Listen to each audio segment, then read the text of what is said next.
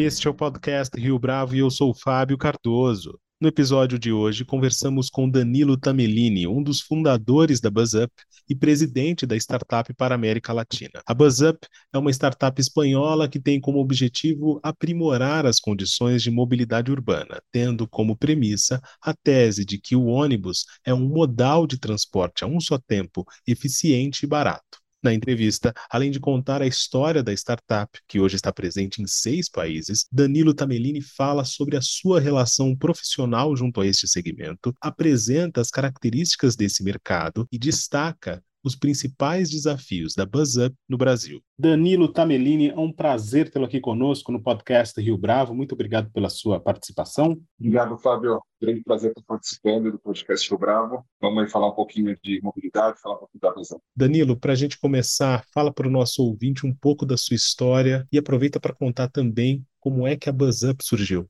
Bom, antes de falar da BuzzUp, só vou me apresentar rapidinho. Eu sou Danilo Tamelini, sou cofundador e presidente Latam da Bazamp. Sou responsável pelos mercados que nós temos hoje na América Latina. E um pouquinho da minha trajetória, todo mundo do transporte já faz praticamente 15 anos trabalhando com transporte de passageiros, então já tenho um pouquinho de, de óleo diesel na veia aí, já de bastante tempo. É, venho de empresa familiar do segmento de esporte, minha família é frotista aqui na cidade, aqui na Grande São Paulo. Já existia já uma predisposição aí de inovar e fazer alguma coisa direcionada para a mobilidade, né, para o transporte de pessoas. E foi justamente aí que se originou as possibilidades da criação da BuzzUp, graças a algumas integrações que aconteceram e algumas coincidências da vida que eu conheci os meus sócios através também do transporte. A, a BuzzUp, para quem não sabe, ela é uma startup espanhola, a gente tem nossa matriz em Barcelona e hoje nós somos em quatro fundadores eu, Danilo, sou brasileiro,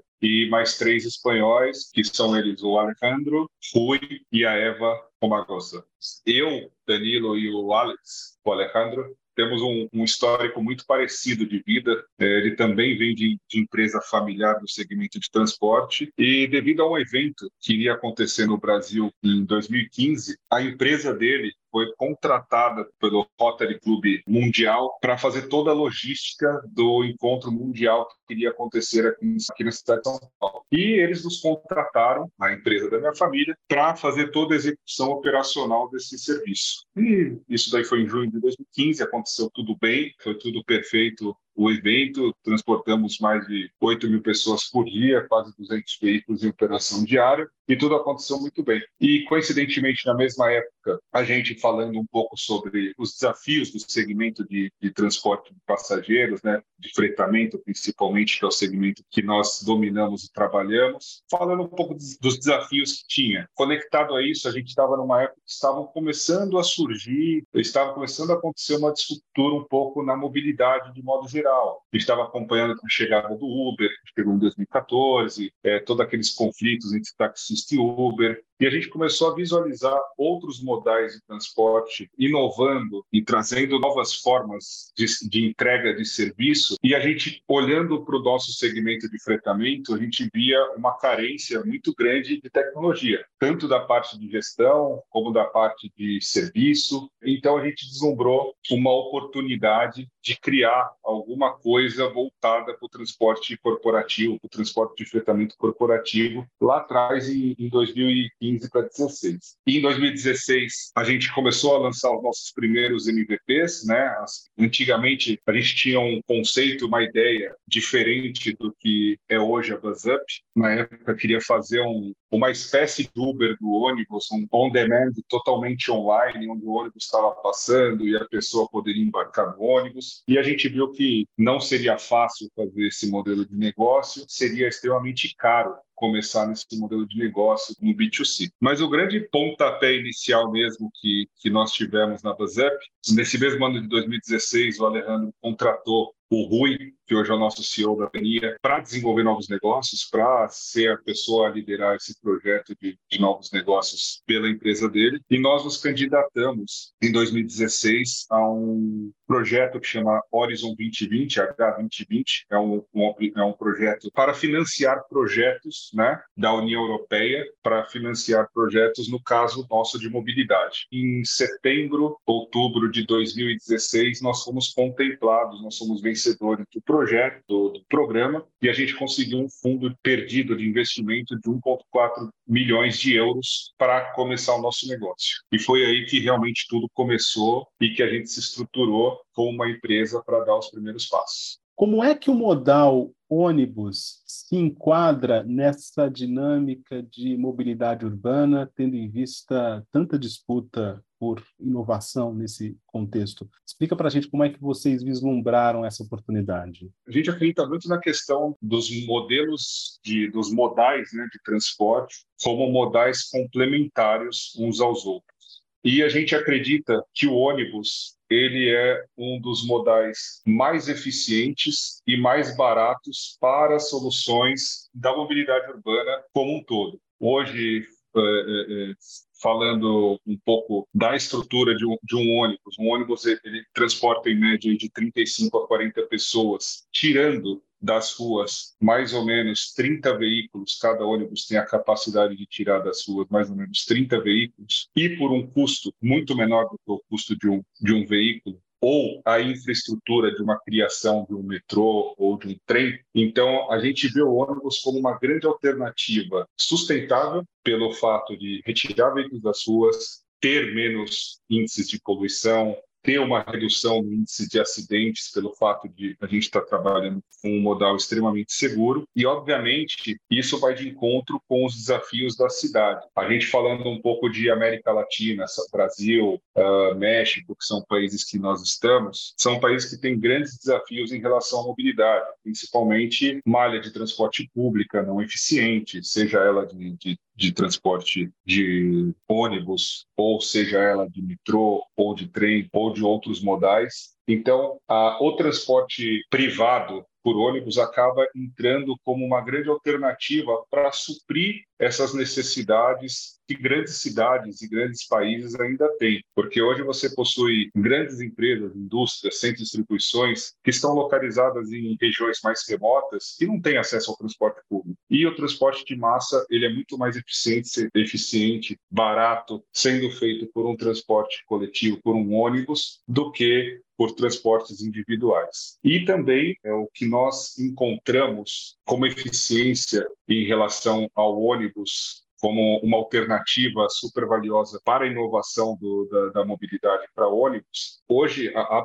ela foi a primeira empresa a inovar no transporte compartilhado entre empresas no fretamento. Então, isso acaba gerando muita eficiência e a gente acaba gerando uma nova demanda que não era contratante do serviço. Vou dar um exemplo bem, bem simples para que fique claro como funciona esse modelo de compartilhado que eu estou comentando com vocês. Vou dar um exemplo de Portugal, que a gente tem vários condomínios que são nossos clientes, condomínios de empresas. Então, em Portugal, a gente pega numa região eh, metropolitana de Lisboa, ali para o lado de Cascais. A gente tem um condomínio que chama Lagoas Parque, que nós atendemos, que tem mais ou menos 20 empresas dentro do condomínio. E o que acontece? Não tem um transporte público com frequência que chega nesse local, eles não têm espaço para absorver todos os veículos particulares para estacionar. Então, nós criamos uma rede privada de transporte compartilhado entre as empresas, onde as empresas acabam pagando pelo seu assento e não pelo veículo como um todo. Então, a gente consegue gerar uma eficiência muito grande. Por quê? Eu aumento a possibilidade de rotas de destinos a serem atingidos por um custo reduzido. E até aquela empresa que tem cinco, seis funcionários que nunca poderia contratar por inviabilidade de custo um transporte exclusivo para ela, ela passa a ter a oportunidade de contratar um veículo, um assento, né, dentro de um veículo compartilhado. Então,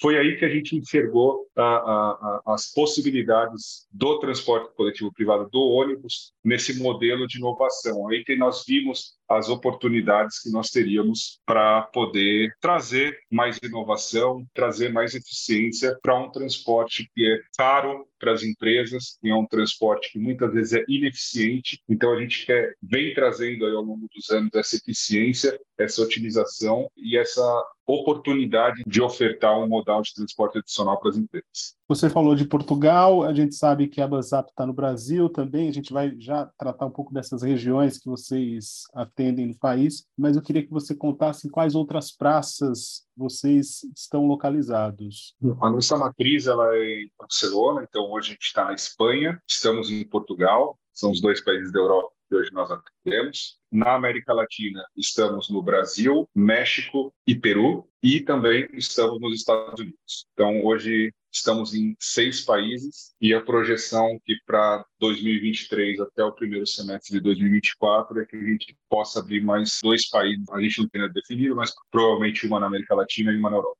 Danilo, no Brasil, quais regiões vocês atendem hoje em dia e como é que vocês buscam se diferenciar dos concorrentes nesses lugares que já têm negócios mais consolidados? Bom, hoje nós estamos em mais de 10 estados no Brasil, tá? atendendo grandes empresas. Hoje nós temos operações no Rio Grande do Sul, no Paraná, São Paulo, Minas Gerais, Paraíba, Pernambuco, Ceará, Goiás, Mato Grosso e Mato Grosso do Sul. Então gente já está bem espalhado aí, nível Brasil, atendendo aí grandes empresas é, no transporte corporativo. E qual que é o nosso diferencial em relação ao tradicional? Né? Ao transporte, ao transportista tradicional. A Bazup ela, ela acaba se encaixando como um prestador de serviço agnóstico. O que, que seria isso? A Bazup ela não tem ônibus próprio. A Bazup ela homologa os fornecedores e subcontrata para executar as operações para nós. Então a gente tem essa flexibilidade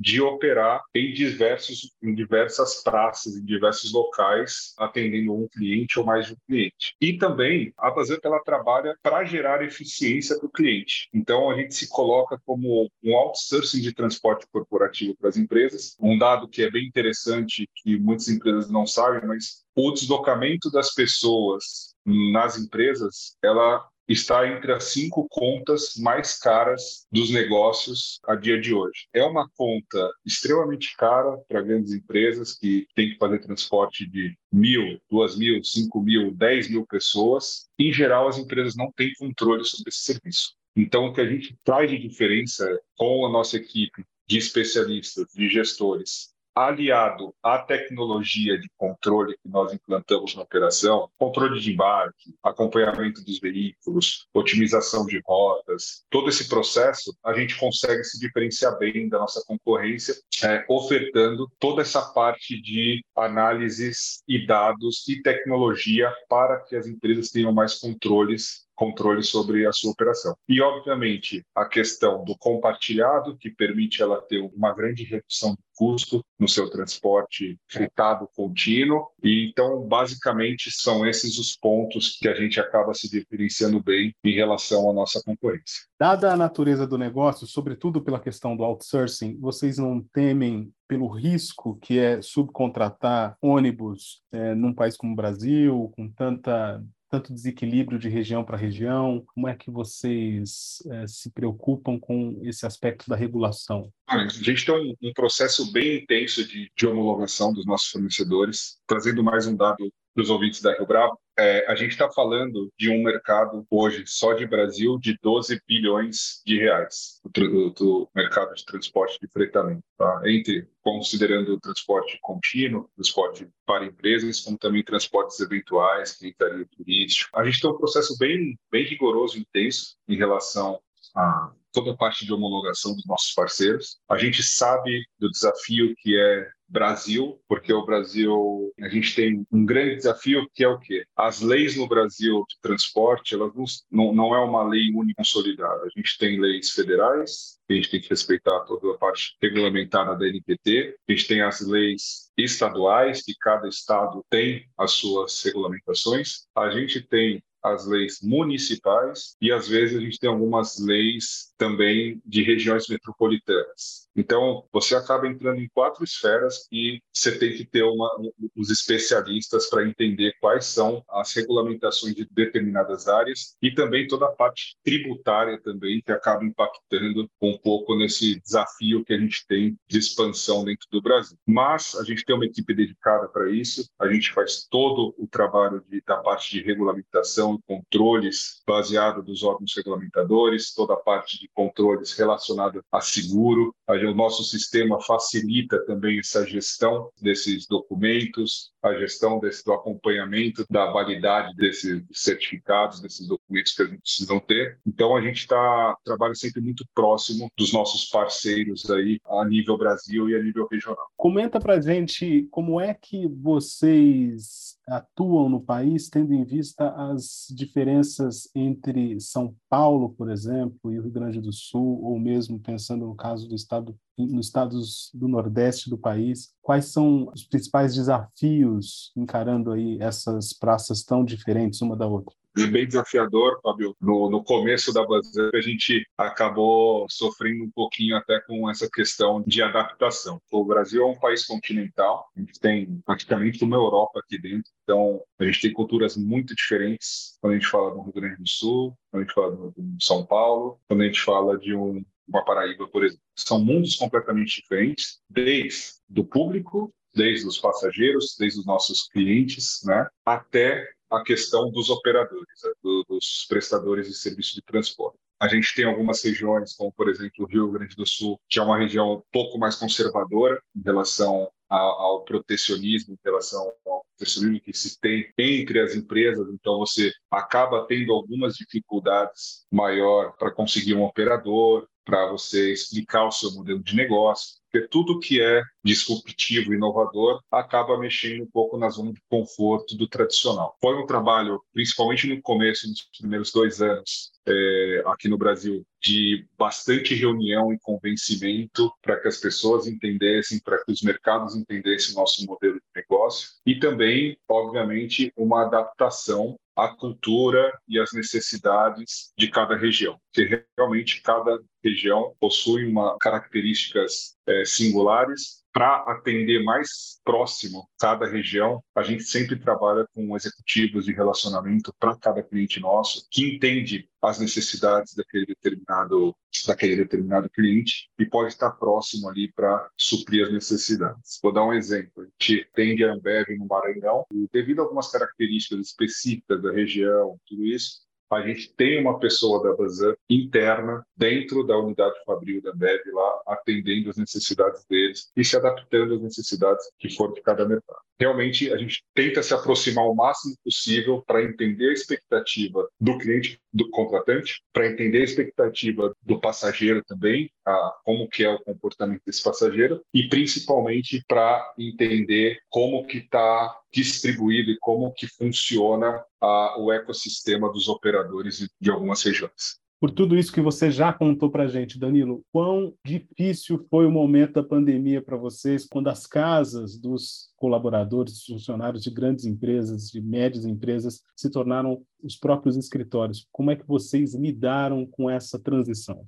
Foi bem desafiador, não só eu, mas acho que todo mundo, quando começou em, em, março de 2020, os primeiros sinais da pandemia, eu acho que todo mundo achou que ia durar 15 dias um mês e que não ia se estender por dois anos. E foi um susto para a Bazar, principalmente nos nossos mercados da Europa, que a gente atendia atende muitos escritórios de serviço, né, empresas que a gente chama de white collar, né, que são empresas prestadoras de serviços, escritórios e a gente realmente teve um, um impacto muito grande, principalmente desses dois países, que eram, na época, os países que estavam os mais desenvolvidos em relação ao nosso negócio, que a gente começou a Buzzup por esses dois países, Portugal e Espanha, e chegaram a, a, alguns meses durante a pandemia a zerar faturamento. Então foi super, super complicado. Mas, em contrapartida, a gente teve a habilidade de virar nossa chave muito rápido aqui no Brasil e a gente focou totalmente os nossos esforços em atender as empresas de serviço essencial. Então a gente fez um trabalho muito intenso para ir em cima das empresas, por exemplo, de centros de distribuição de e-commerce que deu um boom durante a pandemia, toda a parte de venda online. Então, eles tiveram uma contratação muito grande em relação a esse pessoal que presta serviço de logística e e-commerce. Vare... Grandes varejistas, supermercados, centros de distribuições. Então, a gente fez uma virada de chave rápida durante o ano de 2020 e durante toda a pandemia. Para você ter uma ideia, o Brasil ele cresceu 30% ao mês, em média, durante toda a pandemia. Então, no final das contas, para o Brasil, para a como um todo foi positivo no, no sentido do negócio foi positivo. A gente conseguiu uh, avalancar bem o nosso modelo, a gente conseguiu ganhar uma participação de mercado bem interessante. Eu acho que foi essa nossa sacada aí que a gente conseguiu realmente passar por essa pandemia aí de vivos, porque a gente sabe que muita empresa ficou pelo caminho, infelizmente. Nesse retorno em 2022 ao que muitos chamaram de novo normal, vocês ajustaram ou equilibraram a atenção junto aos clientes que, enfim, eram clientes no passado e agora retornaram? Como é que vocês se organizaram nessa direção? Posso dizer que 75, 80% dos clientes que pararam em 2020 75, 80% deles hoje retornaram. Alguns de modelo híbrido, outros voltaram full, e tem uma parcela aí desses 20% que eu falei que realmente optaram por não mais contratar o serviço de, de, de transporte privado. Uma coisa interessante que eu acho que também a gente teve uma habilidade legal para o retorno pós-pandemia, a gente desenvolveu uma plataforma que ela que a gente chama de plataforma híbrida, que é para atender justamente as pessoas que não vão todos os dias para o escritório. O funcionário ele entra na plataforma de transporte dele, da BuzzUp, é, riobravo.buzzup.com. Aí vai ter lá cinco rotas que atende o escritório da Rio Bravo. Então, o funcionário ele entra lá, faz a consulta da onde ele mora, onde passa o ônibus mais próximo, o sistema já traz tudo automático para ele, e ele pode fazer a reserva nos dias que ele vai trabalhar. Então, a gente consegue ter uma prévia de demanda de pessoas antecipada que vão para o escritório em determinados dias. Com isso, a gente consegue tanto trabalhar a otimização de rotas, como também trabalhar a otimização do veículo mais adequado para atender o público em determinados dias. Então, acho que isso daí também foi um, foi um diferencial bem bacana que, que a gente conseguiu trazer para o mercado. E daqui para frente, no curto e médio prazo, onde é que a BuzzUp quer chegar? Nossa visão de negócio é nós queremos ser a maior rede de transporte privada corporativa do mundo. Eu quero que o funcionário da Amazon que está nos Estados Unidos e ele venha fazer uma visita na Amazon aqui do Brasil e ele através de uma simples consulta do hotel dele tem uma rota de fretado que ele possa ir para o escritório ou ir para o aeroporto ou para onde for, ele está apto a criar essa rede interligada entre toda essa, essa cadeia de transporte da empresa dele. E ele ter tudo isso na palma da mão, tudo isso super controlado e dando essa alternativa é, mais eficiente de transporte para as empresas. Então a gente quer ser realmente um, um player global do transporte corporativo e a nossa ambição é ser a maior rede global de transporte corporativo. Danilo Tamilini, foi um prazer tê-lo aqui conosco no podcast Rio Bravo. Muito obrigado pela sua participação. Fábio, muito obrigado. Foi um prazer aí contar um pouquinho da história da ZAMP, um pouquinho da minha história, os desafios que a gente tem aí relacionado à mobilidade. Espero ter contribuído aí e ter dado um pouquinho mais de visão de um mercado que acho que muitas vezes as pessoas não têm muita ideia nem como funciona. Agradeço o convite e agradeço a oportunidade de mostrar um pouquinho da nossa empresa. E esta foi mais uma edição do podcast Rio Bravo. Ouça, comente e compartilhe. Gostou da experiência? Nós da Rio Bravo estamos aqui para lhe oferecer o conteúdo mais adequado para a sua melhor tomada de decisão. E no site www.riobravo.com.br você conhece mais a respeito da nossa história. No Twitter, o nosso perfil é @podcastRioBravo.